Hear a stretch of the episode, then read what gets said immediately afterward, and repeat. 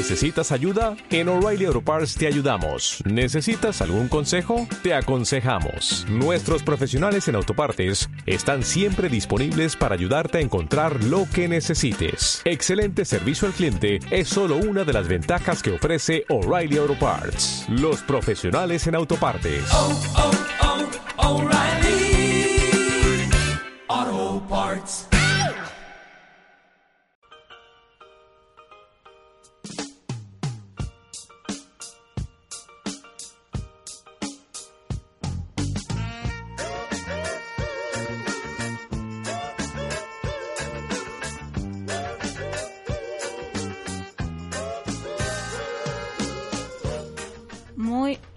Buen mediodía de jueves. Inauguramos un nuevo horario.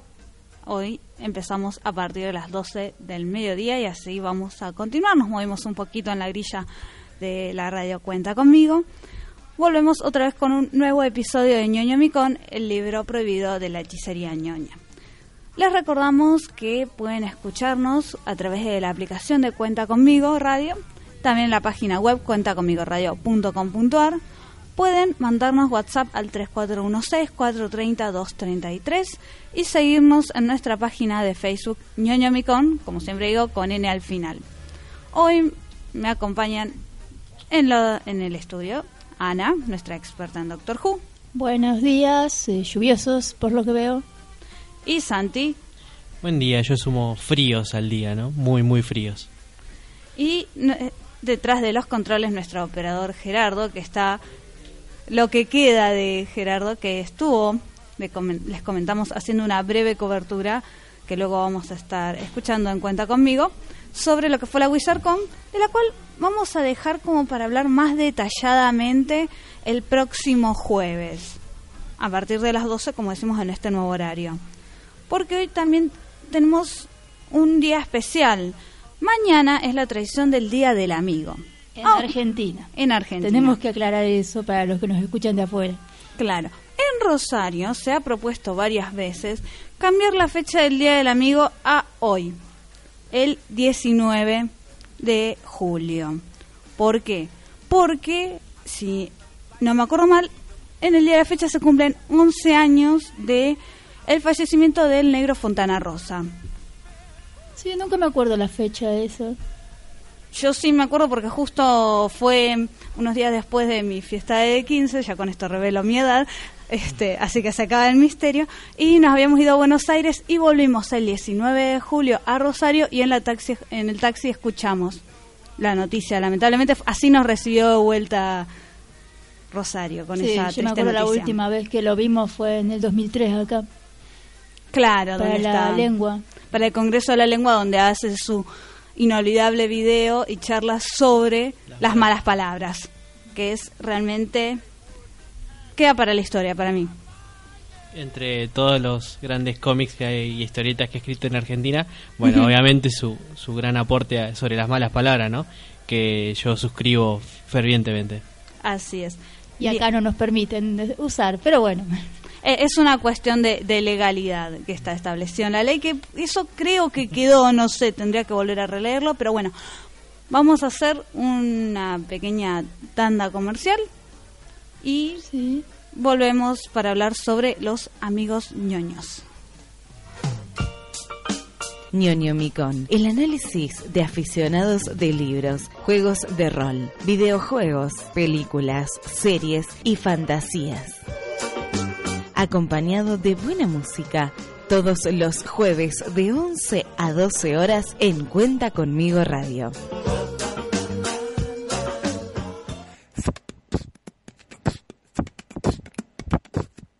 ñoño Picom, ñoño Picom.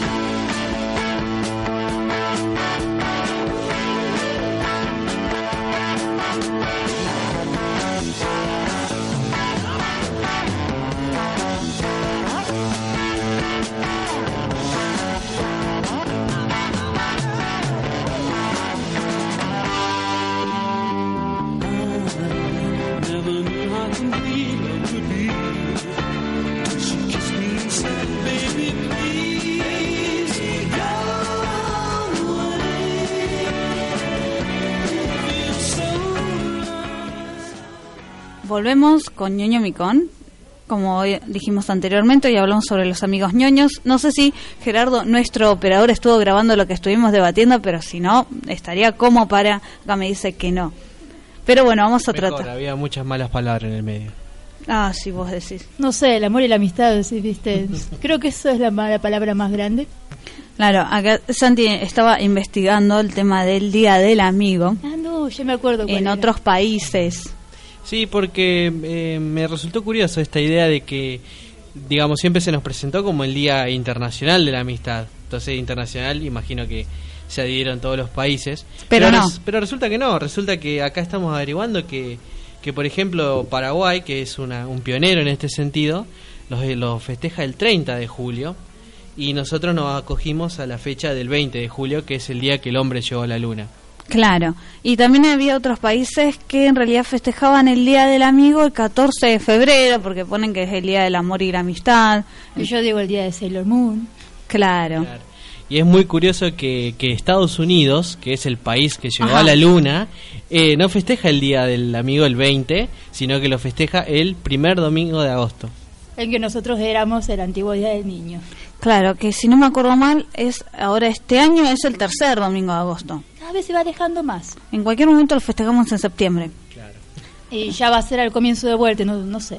La verdad Bueno. no sé a qué vamos a llegar. Al fi- en fin, entonces, habíamos estado debatiendo dentro de la producción cuando armamos este programa sobre otro concepto para diferenciar a los amigos niños y a los Eh, a los sidekicks o compañeros, digamos. Claro, que más o menos cuál sería, digamos, la diferencia. La...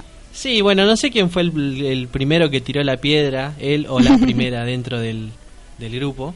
Claro, el equipo de Eh, producción. En cuanto a la, a, a la controversia, creo que fue Ponja. No sé quién dijo Batman y Robin y alguien saltó. No, Robin no es amigo de Batman. Ah, ¿no fuiste vos? Eh, No, yo no, eh, no, no me meto en esas cosas, lo siento. Claro.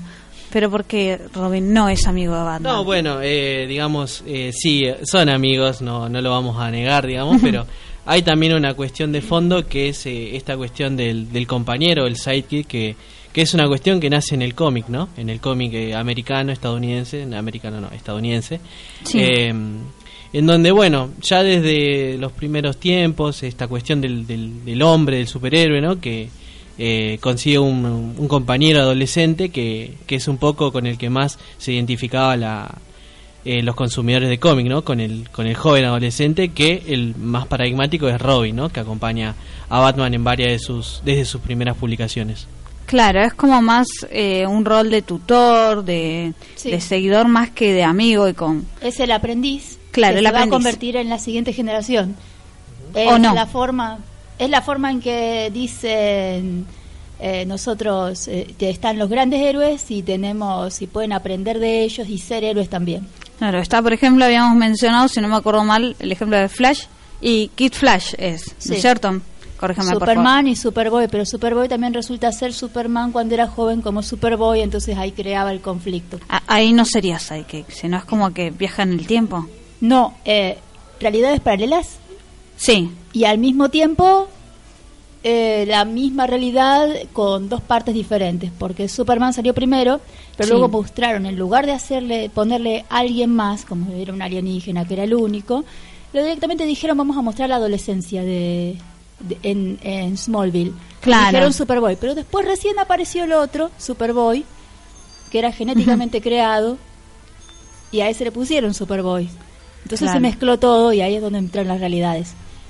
Hubo como un pequeño Sí. entrecruzamiento. Sí, en ese sentido, eh, todas las líneas temporales y demás se, se revisa año a año, así que si no, si te pierdes, si te perdés, es totalmente común, digamos. Yo hasta el día de hoy estoy perdido, así que imagínense. Y creo que cada siete años más o menos hacen una crisis infinita, destruyen todos los universos y empiezan de vuelta.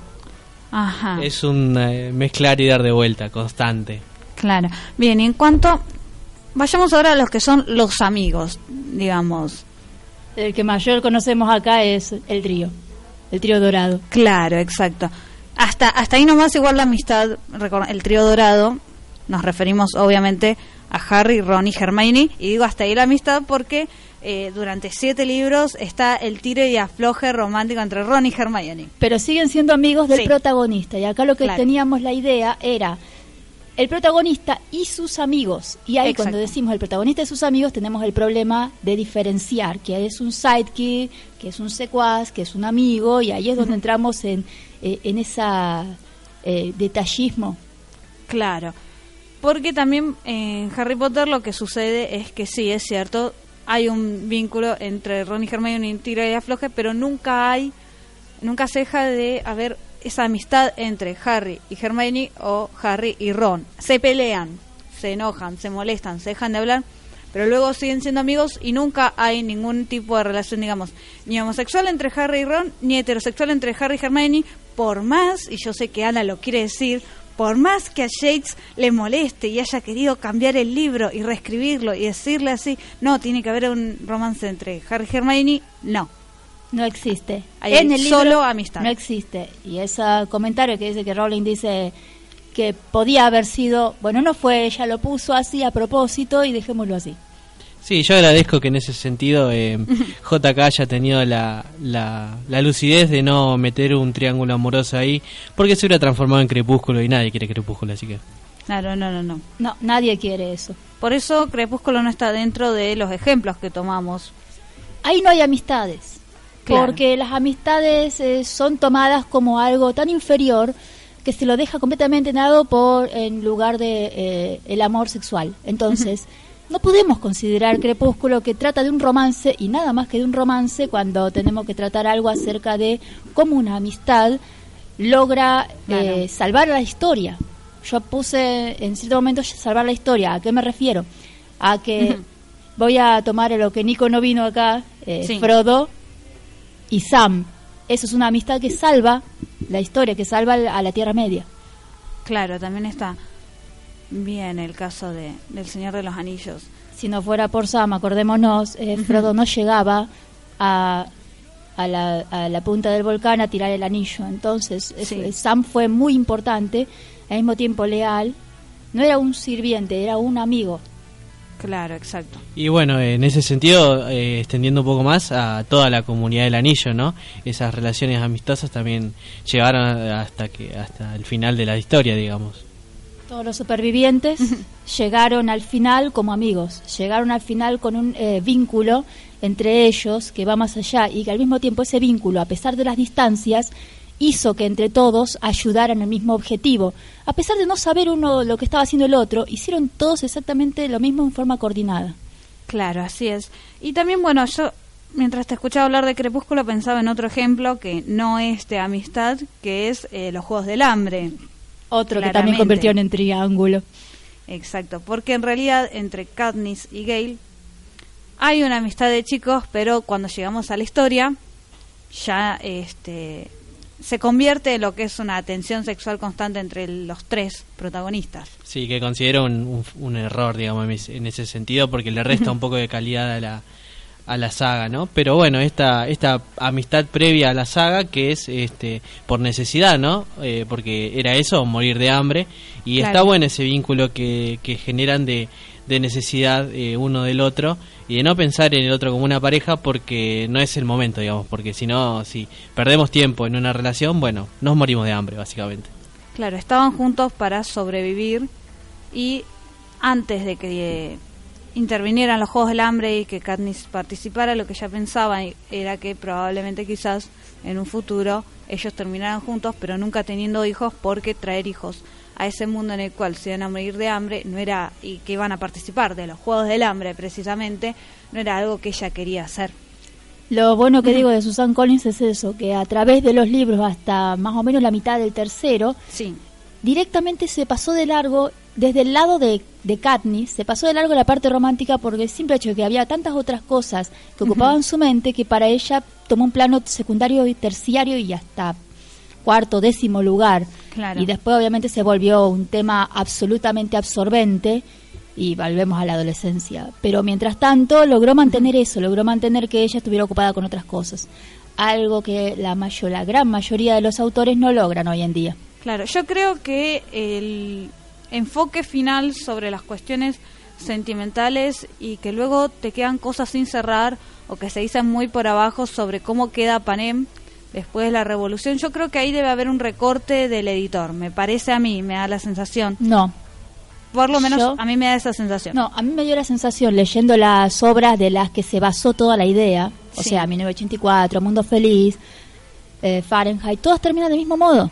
Esa apertura termina porque dejaron las cosas abiertas para que sigan iguales. Sí, Sí, bueno, no. creo que es un poco, ya estamos discutiendo sobre ut- utopías en general, pero bueno, es esa idea de que las utopías modernas se basan en, en que el sistema cae y todos somos felices, ¿no? Y un poco 1984 y un mundo feliz eh, no caían las utopías, uno aprendía a vivir como, como podía en ellas. No eran utopías, eran distopías. Eh, perdón, perdón, distopías. distopías. Distopía. Sí, creo que estaría bueno dedicar un programa y lo vamos a anotar a lo que son las distopías. Hace falta. Ya hablamos de Granja, la rebelión de la granja, podemos Sí. seguir con los demás. Claro, exacto. Digamos, como para hacer sobre otros programas y creo que nos va a llevar más de un programa hablar sobre las utopías y las distopías. Va a llevar mucho hablar de cada una de las cosas que tenemos que hablar. Claro. Ana, vos sos nuestra experta en Doctor Who y hasta el día de hoy no te hemos dejado hablar sobre Doctor Who, así que quiero que me cuentes qué amistad, qué hay en Doctor Who, porque yo no la he visto y me has hecho toda la propaganda para que la mire y sigo sin mirarla, pero yo no miro casi ninguna serie. Es como, viste, la... Ana es el caso de La Casa de Papel, que la recomiendan tanto que no te dan ganas de verlo. Bueno, yo soy así. A mí me recomiendan 20 series y yo no miro ninguna porque soy así. Y siempre terminamos viendo Friends, eso es algo que dijimos al principio del, del claro, programa. exacto. Yo me desayuné viendo Friends hoy para estar bien en tema. Ana, pero volvamos. Doctor Who. Doctor Who, eh, todo, eh, todo el que la vio y todo el que esté dentro de los fandoms, eh, sobre todo el de fandom de Super Hulock. O sea, el que conozca a Sherlock conoce la relación Sherlock-Watson, Sí. que el fandom la convirtió en una relación más, bueno, gay. Pero en realidad es un hombre eh, con... Ahí tenemos lo que vendría a ser eh, un acompañante. Sí. Y ahí justamente hablamos del doctor, porque el doctor es un alienígena que viaja en una caja, eh, en una cabina telefónica por el tiempo y el espacio, Sí. arreglando problemas, o mejor dicho, entrando en los momentos en los cuales hay problemas y diciendo, uh, qué interesante, me voy a meter. es más que nada eso, y siempre eh, lleva acompañantes. Los acompañantes que van con él en la aventura son los que aprenden y él también aprende de ellos. Claro. En esta nueva mm, eh, parte de Doctor Who, lo que vino después del año 2005, pusieron a los acompañantes, las, las acompañantes, Ajá. terminaron poniendo como intereses románticos algunas. Y eso Sí. como que le quitaba un poco... eh, De esencia de la historia original. Sí, porque hablamos de, de un, un Time Lord de 900 años de edad con una chica de 20. Eh, Bueno, hemos visto otros casos. Entonces, sigamos con la... Una de las cosas que a mí particularmente y a David, yo ya sé, ya sabemos bien, estamos de Ajá. acuerdo en que Donna Noble la sería tercera acompañante del Doctor en la nueva tempo- en la nueva era del Doctor Sí. es exactamente eso, compañera, nada más. Es la amiga, la, compañera y a la que nunca le interesó sexualmente el Doctor Bien. y la que lo cagaba a pedo más que nada, la- le decía de todo y hacía las cosas como sería y terminó salvando el universo. Bien. Y antes de ir a, una pequeña, un pequeño corte, voy a dejar la pregunta a ver sobre Sherlock y Watson. No contesten ahora. Vamos a dejarlo para Yo cuando que no, Pero yo no hice la pregunta. por las dudas. Sherlock Yo no sé, yo leí lo original y me, me, Nos cuesta. quedamos con el canon y se acabó los libros de Arthur Conan Doyle. y A eso me más. refiero. Entonces, vamos a dejar la, la pregunta para el último bloque. Sherlock y Watson son amigos, son secuaces o no. Cómplices. Y lo vamos a hablar en el último. Ahora vamos a un pequeño corte y ya volvemos.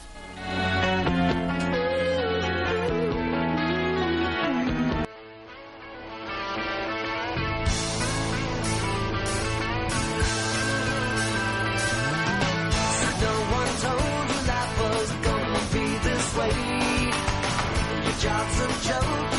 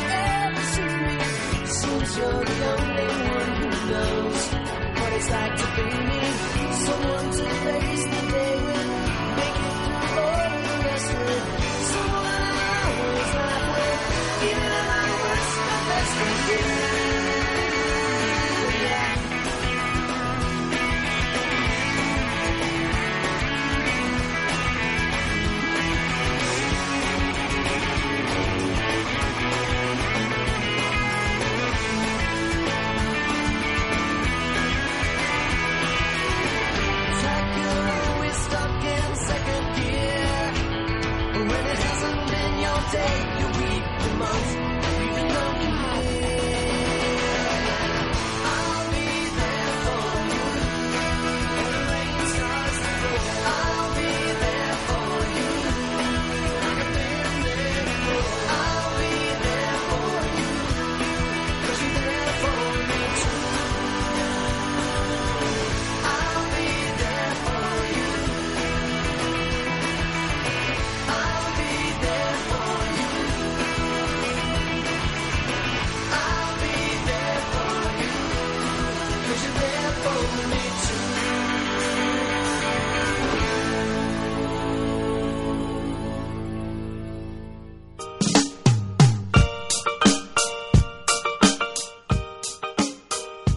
Ñoño Micón, el libro prohibido de la hechicería ñoña.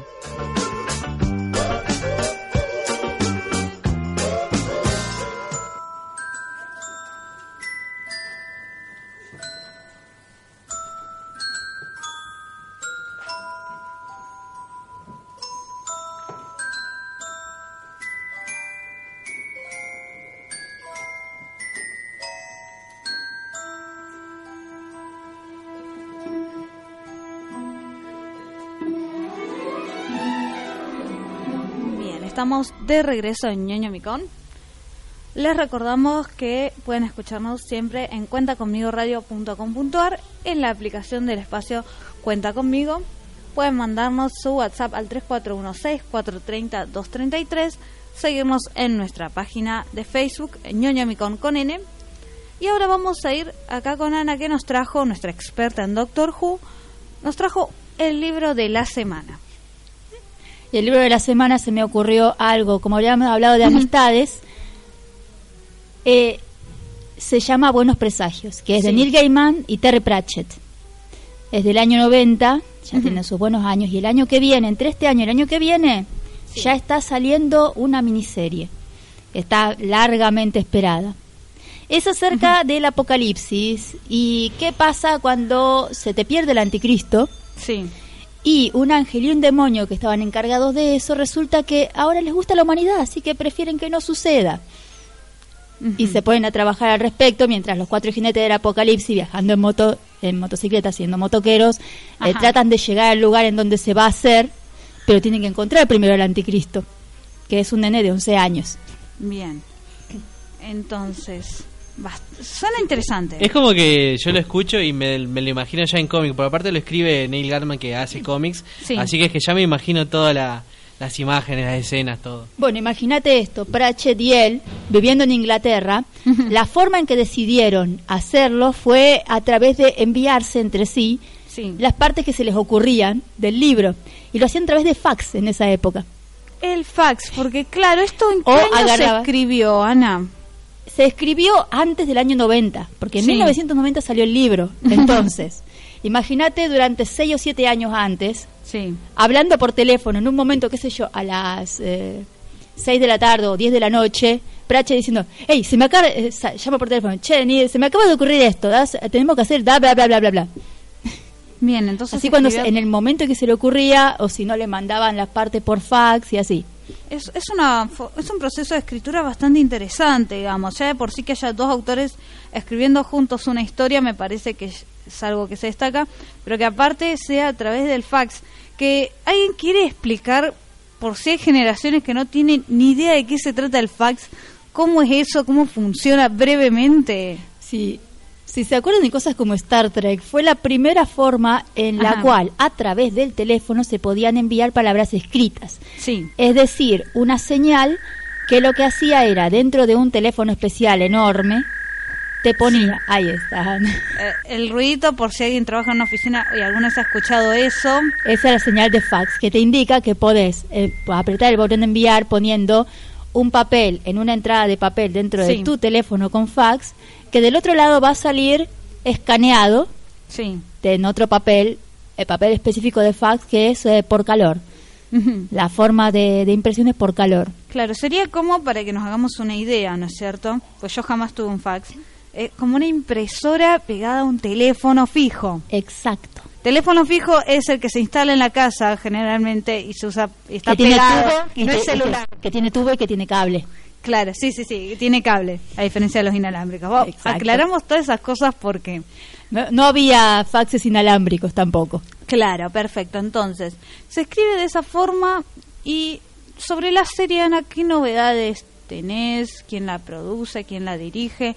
¿Qué tan buena puede llegar a ser? Vos que por ahí ya has leído el libro y debes estar tratando algunas novedades, si te parece que va a estar como para un 9-10 o va a estar como para un 6-7, ¿qué más o menos expectativas? Expectativas, espero que esté bien. Además, eh, siendo un libro que escribieron estos dos autores, estos gigantes, Sí, tiene no tiene cosas que deberían necesitar sacar, lo que sí van a tener cosas que van a obviamente acortar. Así que si lo hacen bien, debería estar bien. Ahora, cómo van a tratar el tema es otra cosa, sobre todo porque Sí. está el tema del apocalipsis bíblico. El tema del apocalipsis bíblico de eh, el anticristo como un niño fue una imitación absoluta satírica a The Omen, la profecía, Claro, sí, sí, en sí. donde el nene lo ponían en la casa de del eh, político, el Sí. embajador, y era él que iba a traer el apocalipsis y todo eso, que ahora encima hay serie de The Omen. Bueno, de ese tema, dos padres en el mismo hospital en Gran Bretaña. Resulta que se mezclan los bebés cuando se los llevan. Porque la hermana María Locuaz, que era la encargada de intercambiar los bebés, se equivoca de sala de parto. Ah, Esas, esas equivocaciones son bastante comunes. Yo a veces dudo de ser hija de mis padres. Con tantas veces que aparecen las series, no, igualmente este, tengo ciertos rasgos que son, este, pero te da a pensar. ¿Cuántos bebés Sí. se han equivocado en la historia? Muchos. Acá querían poner el bebé en eh, la familia del embajador estadounidense, que era el que tenía más acceso a las armas nucleares, que estaba en ese momento embajador en Gran Bretaña. Pero había otra pareja ahí también teniendo un bebé. Eran una pareja de gente normal, de los suburbios. Y cuando llega el, el demonio Crowley con el bebé, que le entregaron otros demonios menores, Sí. se lo da a la hermana, que agarra y lo deja con otro bebé, que, te- que la llaman de otro lado, y cuando vuelve agarra una canasta, Sin mirar a cuál era. básicamente, sin saber cuál era, tuvo que elegir. Hizo el, el típico tatetí, Claro, exacto. y después intercambiaron con el tercero, porque había dos bebés más el anticristo. ¿Qué Ajá. pasó con el tercero? Ajá, bien. Suena, suena bastante interesante la serie, quizás la vea. Si no me pongo a ver capítulos viejos de Friends Sí, nuevamente. Son, son seis capítulos, no te va a costar mucho. Los eh, personajes principales son el, el ángel y el anticristo, Sí. que son de hecho el ángel así Rafael que estaba en el comienzo, eh, en la caída del Edén, el que perdió la espada de fuego. ¿Por qué? Y porque se la dio a la pobrecita, ¿no viste? Se quedó afuera y, y ya estaba eh, ya estaba esperando familia y no tenían para calentarse y bueno, le dio la espada. Bien. Y el Crowley, el demonio, es en realidad es la serpiente. Desde entonces se quedaron en la tierra, aprendieron de los humanos, cada tanto se juntaban para hacer cosas y decidieron que les gustaba más la tierra que el cielo o el infierno. Entonces dijeron, no, mejor evitemos el apocalipsis, así que vamos a buscar al bebé. Pero ¿dónde está? No, nosotros lo tenemos, dice el, el demonio. No, pero ustedes no lo tienen. Pero ese no es. Y ahí empieza todo el problema de saber buscar dónde quedó. Así es. Si ustedes todavía están dudando de, de ver esta serie o no, les comento que está David Tennant, también conocido como... El doctor, el décimo doctor en Doctor Who, o si quieren, Killgrave en Jessica Jones. Y aquí está como el demonio Crowley, Bien. junto con Martin Sheen como el Ángel y Rafael. Perfecto. Bueno, entonces, este es el libro de la semana que viene con serie incluida próxima a estrenarse. Así que bueno, vamos a ir recomendado. Creo que por lo menos como Ana nos lo contó, está por lo menos interesante ya de por sí para leer el libro. Ahora vamos a ir entonces a una pequeña tanda y seguimos con amigos ñoños. Ñoñomicón, el libro prohibido de la hechicería ñoña. Escúchanos los jueves de 11 a 12 horas por Cuenta Conmigo Radio.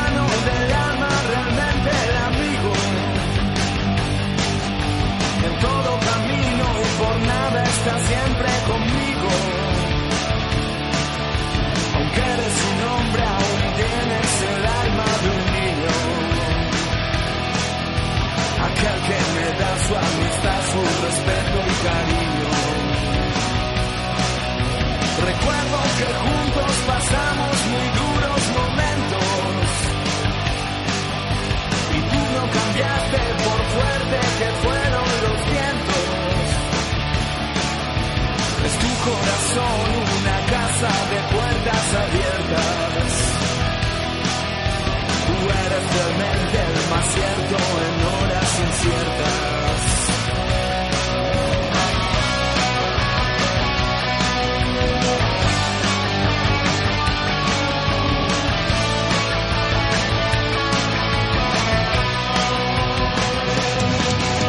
En ciertos momentos difíciles que hay en la vida, buscamos a quien nos ayude aquella palabra de fuerza y de fe que me has dado, me da la certeza que siempre estuviste a mi lado. Tú eres mi amigo del alma en toda jornada. Sonrisa y abrazo festivo a cada llegada. Dices verdades tan grandes con frases abiertas. Tú eres realmente el más cierto en horas inciertas.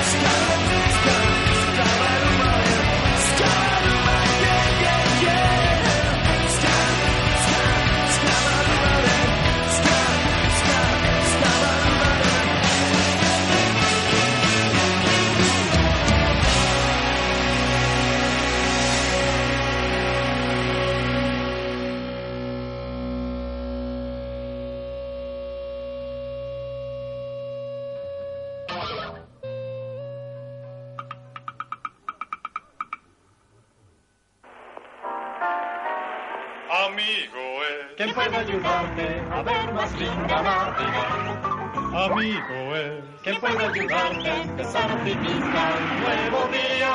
Y te hará conocer. Y se puede alcanzar si lo quieres lograr. Hacer de tus sueños una realidad. Amigo es aquel en quien puedes confiar. Cuando solo querías llorar. Cuando el mundo se te viene encima, tus amigos estarán ahí. Siempre que los necesites, puedes contar con su amor. Como el agua refresca, como el sol te calienta, amigos son. Están ahí, preocupándose por ti.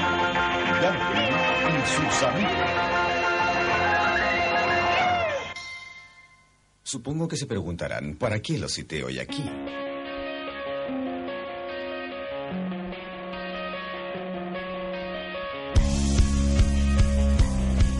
Estamos de regreso en ñoño Micón. Nos estamos acá secando un poquito las lágrimas de emoción por la canción que estuvimos escuchando recién de Garfield.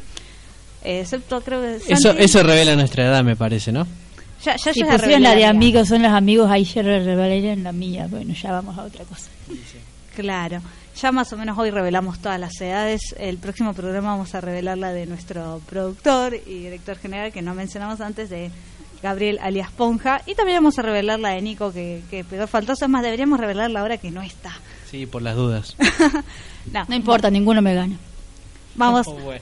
va- vamos a dejarlo ahí entonces. Si Garfield, este, el dibujito animado que se transmitía por Cartoon Network, que ha tenido versiones nuevas, animadas, que obviamente no he querido ver. Que no han sido muy buenas, lamentablemente. Se ha gaturrizado.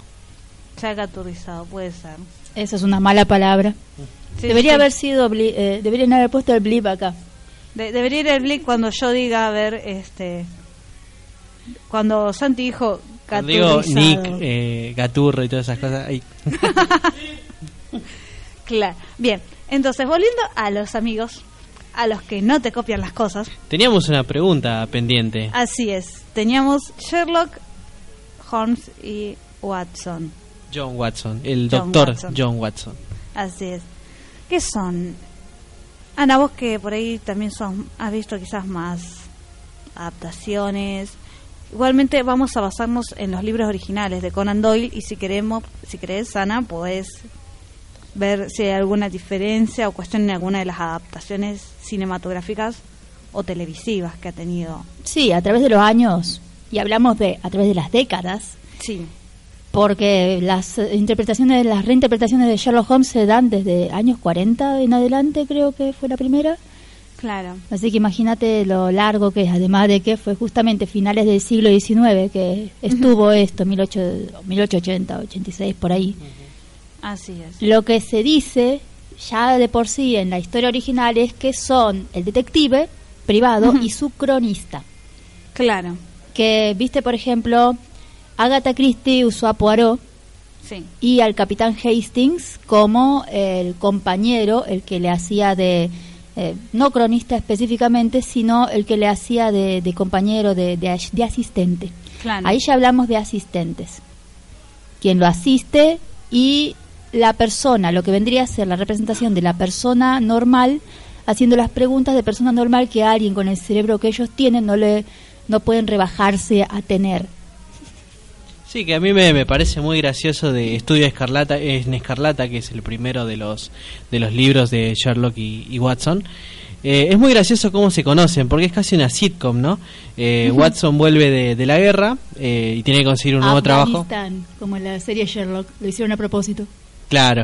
Bueno, y vuelve y tiene que conseguirse un, un lugar para vivir porque estaba soltero, no tenía plata, estaba en la, en la calle, digamos. Y un amigo le dice, che, yo conozco a alguien que está buscando también a alguien para compartir departamento. Y lo lleva y lo conoce a, a Sherlock en un laboratorio. Y ahí es cuando le dicen a Sherlock, eh, che, tenemos un caso para vos. Y lo mira a Watson y le dice, che, ¿querés acompañarme? Bueno, dale. Y es así, literal, como empieza su amistad. Claro, sí, sí, así es. Yo ya no me, no me acuerdo ni la edad que tenía cuando leía Estudio en Escarlata y empecé con esa adicción de Sherlock Holmes. Sí, bueno, la mitad del libro bueno se, se basó en contar lo que pasó anteriormente en Estados Unidos, pero bueno, todo el resto de, de las historias Sí. es así, acerca de, por ejemplo, el sabueso de Baskerville es muy específicamente todo el, el relato de Watson yendo, porque Sherlock lo mandó a buscar a ese sabueso, Ajá. y él diciendo todo lo que va pasando, describiendo los lugares, las cosas, y al final aparece Sherlock y dice, ah, pero no viste tal y tal cosa. ¿Cómo sabes que no? Porque estuve siguiéndote todo el tiempo.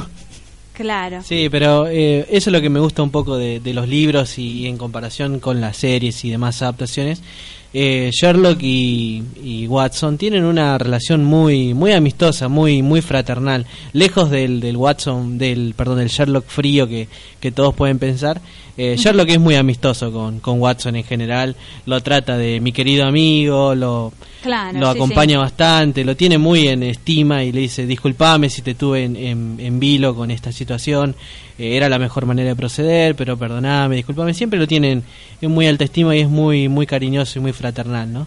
Y eso creo que es un poco la pregunta que, que hacías antes de su relación. Claro, exacto. Porque, bueno, sí está la cuestión de que Sherlock, por algunos momentos, cuando él explica cómo hizo para resolver el caso, se sube a un pedestal, digamos, y eh, deja a Watson como alguien que ve la mitad de las cosas. Pero creo que eso forma parte de la esencia del personaje del detective, que siempre Sí. se está guardando detalles como para explicar al final. Y bueno, lo que es el género detectivesco en sí. Porque si el detective va contando lo que va viendo, al final es como que. No hay sorpresa, Exacto. no hay descubrimiento. El descubrimiento viene justamente lo que hacen en las historias detectivescas de poner a alguien que no sepa lo que va a pasar O que sepa la mitad de las cosas. o que vaya viendo las cosas desde una perspectiva en la cual no entienda lo que está pasando, mientras otro eh, saca las conclusiones necesarias para llegar con eso. Así es. Hoy hacemos incluso un pequeño, estamos explicando para los chicos que están en la secundaria y tienen que estudiar el género policial, tomen nota para el parcial que seguro van a tener próximamente. Este, porque va, yo me acuerdo cuando lo di en la escuela incluso. Bien, entonces, Ana, ¿vos crees como Santi que es una amistad?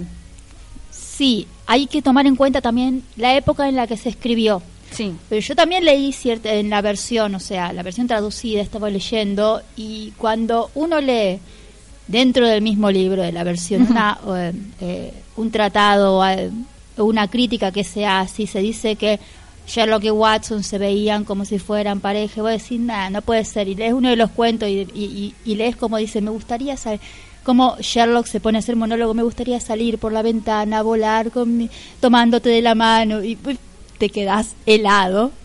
¿Pero por qué? Porque en esta época eso suena mal. En el 1800 eso Claro. era normal en cuanto a... No, no a la amistad solamente, como dice Santi. Era normal en cuanto a la forma de escritura. Claro, era una forma de expresión dentro de la escritura que no significaba que hubiera algo más allá. Entonces lo que hablamos es amistad profunda que se lleva en el alma. Es como, eh, ¿te acordás las diferentes partes de amor de Platón? Sócrates. Más o menos. ¿Qué Bien. es eso? ¿Con qué se come? Eh, bueno, no, yo quería sumar a esto que, que tienen sus vidas también separadas. Si bien viven juntos, eh, Sherlock creo que, no sé si tiene alguna relación amorosa, pero eh, Watson eh, ha dejado a Sherlock, o sea, de convivir con Sherlock un tiempo, porque se casó, tuvo una, una pareja y no sé si enviudó después. Sí, no sé si enviudó después, eh, mucho más adelante. Sí, Mary Morstadt, eh, Sí. que fue dentro del signo de los cuatro, la que la víctima del signo de los cuatro, la que lo fuera a contratar, se casó con Watson. Tuvieron una vida, creo que unos 20 años juntos, eh, según la historia original, y luego cuando murió él seguía siendo la misma persona, seguía ayudando a Sherlock. En la serie de Sherlock le pusieron un poco más rápido, bastante más rápido. Y, en lo hicieron más angustioso, etcétera, para mostrar cosas. Pero eh, dentro de todo, la adaptación de esta Sherlock tenía el aire de eh, los libros originales, igual que varias de las películas antiguas, las más viejas, a- años 80 para atrás. Claro, exacto. Y Ana, habíamos hablado también sobre una amistad, pero ya retrocedemos más siglos. Muchos más siglos. Vamos a la caída de Sherlock. Roma. Así es. Sobre. Ana, si nos puedes Sí. ubicar bien, más o menos, de cuáles habíamos estado hablando. Merlin trajo una serie hace poco, en el 2005. Sí. Duró cinco años nada más. Nada más, digo. Sí, es Bueno, bastante. bastante. Bueno, que comparado con Friends duró poco, pero. comparado bueno. con Supernatural duró poco. Otra que amistad, pero ahí en Supernatural ya te voy a decir después. Dale, lo dejamos. Bien, entonces, Merlin. Merlín lo que tiene es, eh, lo que muestra es la amistad entre Merlín y Arturo. ¿Por qué? Porque además de ser el mentor Merlín en la historia, en la mitología, no historia, en este caso mitología, Sí. termina siendo amigo porque es como el protector de Arturo, el protector del futuro de Arturo. ¿Te recuerda a alguien? Claro, sí, siempre se dice que por ahí Dumbledore se basa en Merlín, ¿no es cierto? Todos que los- Dumbledore nunca es amigo de Harry, No. para marcar la diferencia. Bien, entonces, volviendo a, a Merlín a los siglos del comienzo de la formación de Inglaterra, sería más o menos. Sí, porque se dice que Arturo fue el primer rey cristiano. Él rompió con la tradición pagana, como se Claro. le llama. Entonces, si fue el primer cristiano, rompió con la tradición pagana, más o menos lo podemos ubicar en la época en que estuvieron los romanos, antes de la caída de Roma. Claro. A diferencia de otro que lo ubican hasta el 1400, y vos te quedás como toda la Edad Media y vos decís, pero eso no, no, no pega con ser el primer rey. Claro, exacto. Sí, hay una mezcla entre mitología y, y la historia en cuanto a Arturo, de si realmente existió o no, y bueno, y se ha ido entremezclando. sobre todo eso, el tema de que a través de las eh, diferentes exploraciones, diferentes descubrimientos, se vio Sí. que había más de un rey que fueron unificando diferentes partes y a todos se lo llamaba Arturo. Ajá, mira, Era un nombre muy común en la época, claramente. claro. En la época de, eh, de la conquista romana, sí. Aparentemente lo tenían así o aparentemente lo tenían así porque la leyenda se expandió en diferentes tribus, en ese momento eran como tribus, en las islas británicas. Entonces, Claro. ahí está la diferencia. Quien unificó a toda Gran Bretaña se dice es Arturo, pero también es un mito. Claro, sí, sí, es un mito. También igualmente el reino de Inglaterra siempre estuvo, nunca fue completamente unificado en sí, por más que se lo llame actualmente Reino Unido, incluso. El reino, sí, el Reino Unido unificado entre comillas, se van separando, poniendo, pero siguen siguen unidos porque les conviene económicamente. Claro, pero digamos a lo largo de su historia ha habido conflicto entre las regiones de Escocia, de Irlanda, lo que es Inglaterra. El entre- mayor conflicto que hubo siempre todo entre todos ellos fue el cambio de religión.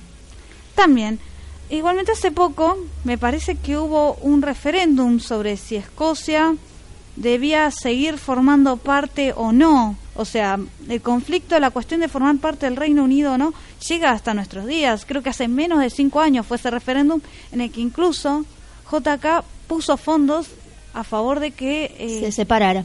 de que se separaran. Sí, Claro, o sea, es un conflicto que sigue vigente hasta el día de hoy. exacto. Fue hace dos años, creo, más o menos. Yo recuerdo que en menos de cinco años seguro. Dos años máximo para mí, me que parece. un referéndum y se, y se votó por la separación. Por una mayoría menor se votó por la separación. Y hubo una queja por todas partes, pero al mismo tiempo es separación gubernamental, no separación del Commonwealth. O Claro. viceversa. O sea, no están todavía separados porque hay diferentes partes de las que separarse. Todavía pertenecen al Commonwealth. Así es. Bien, entonces, volviendo a la serie y a los siglos y siglos atrás, ¿por, por qué vos decís que se muestra una amistad en esta serie y no la relación de tutelaje que es, digamos, la tradicional? En primer lugar, porque los dos tienen mm, la misma edad. O sea, los dos son adolescentes, 19, 18 años. Claro, hay un cambio, digamos, de... Hay, hay un cambio de roles en cuanto a Merlín, porque Merlín ya era viejo cuando Arturo nació. Claro. Y porque si Merlín ayudó al padre a concebirlo, o sea, Hay una diferencia de edad mínima, ¿no? Claro, acá Bastante. se plantea, pero ¿se ven como adolescentes? Por ejemplo, Merlin se ve como adolescente, Sí. pero no lo es. No ¿O se es ven, adolescente. son adolescentes. Ah, perfecto. En cierto momento de la serie se ve como viejo porque se transformó en viejo, pero está re bien hecho el maquillaje. Pero sí. es adolescente. Claro, entonces hacen ese pequeño trastoque, digamos, de la historia original y nos muestran como amigos, entonces ahí sí se puede hablar Sí. de una amistad, pero no porque solo se eso. retoca la historia. no solo eso, el típico eh, el típico amigos que se pelean todo el tiempo, Sí, porque Merlín es básicamente un chico campesino que viene y ayuda sin que se den cuenta porque eh, la magia está prohibida en el reino Claro. de Uther, el padre. y sí. Entonces no puede mostrar que hace magia y lo hace por debajo. Y viene el príncipe Arturo, que es recontra, eh, el típico jock, eh, el típico mm, deportista Claro. que se hace el machote. El popular, Sí. El popular El es popular que, que trata mal a los menores, que se hace el machote. que, que es el hijo del rey. Exacto. Claro, entonces ese es el popular, ese el- Y que este está- chico- que está preparándose Sí. para ser rey en algún momento. Y este chico campesino no le tiene nada de respeto. Apenas lo ve, le dice, ¿y cuánto tardaste para volverte un, para volverte un tarado? No me tratas a mí, soy el príncipe. Perdón. ¿Cuánto tardaste para volverte un tarado? Mi lord. Claro. Bien, entonces de ahí es que se cambia, porque se hace un pequeño retoque en la edad, porque si no siempre es la relación de, de tutor que tiene Berlín por sobre...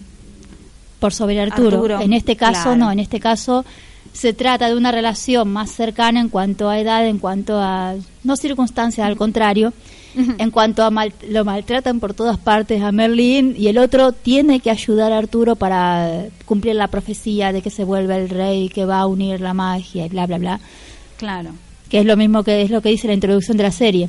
Pero lo que hablamos es eso justamente. A través de esa de esa forma de ser de Merlín y de Arturo que se la pasan peleándose, al Sí. mismo tiempo se tienen respeto y cuando pasa algo se defienden el uno al otro, como familia. Bien. Que yo te maltrato, pero no me toquen de afuera. No le toquen afuera porque los mato. Así es. Bueno, entonces... Como hermanos, digamos. Claro. Pero bueno, otro día vamos a hablar sobre hermanos. Y otra cosa, que era justamente lo que quiero unir con Supernatural, Sí, los actores se volvieron mejores amigos también. Justamente por esto. Supernatural le pasó lo mismo a los actores principales, Jensen Ackles, Jared Padalecki, y cuando vino Misha Collins se unió a ellos. Son hace tanto tiempo que están juntos Claro. que son mejores amigos hermanos. Es- Eso está bueno, eso está bueno. Entonces, que también la amistad trascienda, digamos, lo que es le- lo, lo laboral y se va entonces a la... pasa de la pantalla. No son solamente ac- actores que hacen de amigos, sino que también son amigos que están actuando y trabajando juntos. Entonces ahí es donde se nota dentro de la pantalla por el tipo de vínculo que tienen ellos como amigos. Y ahí tenemos verdaderos amigos. Así es. Bueno, ahora entonces, por ahí hay gente que se va a juntar hoy a la noche a festejar el día de los ami- el día del amigo, mañana, viernes, pasado sábado. Es como que hay un super fin de semana de, de amigos y por eso estuvimos haciendo este programa en el día de hoy. También igualmente justo nos cayó la fecha el día jueves en el aniversario del Negro Fontana Rosa. Y vamos entonces con esto cerrando lo que es este programa de ñoño Micón. Les agradezco nuevamente a Ana por acompañarme en el piso. Gracias, nos vemos la semana que viene. A Santi que también nos estuvo acompañando en el día de hoy. Un placer y les deseo a todos un buen día del amigo, que la pasen con todos sus amigos, los más posibles. Así es. Le agradecemos a Emi, que también trabaja dentro de la producción, nuestra investigadora privada favorita. A Nico, nuestro experto aficionado a Tolkien. Nuestro director general, Gabriel alias Ponja. Y también a nuestro diseñador, David, que hoy no nos estuvo mandando ningún comentario adicional a través de WhatsApp, pero seguro va a estar mandándonos sus acotaciones el próximo jueves. No nos queremos olvidar en las consolas a nuestro compañero Gerardo. Y recuerden que el próximo jueves nos vamos a estar escuchando en cuentaconmigoradio.com.ar a partir de las 12 del mediodía, que es nuestro nuevo horario. Una horita más tarde. Una horita más tarde, mientras van preparando la comida, se van a ir preparando para ir al cole, porque ya el jueves que viene no hay más receso. Así que bueno, les agradecemos a todos por escucharnos y los esperamos el próximo jueves.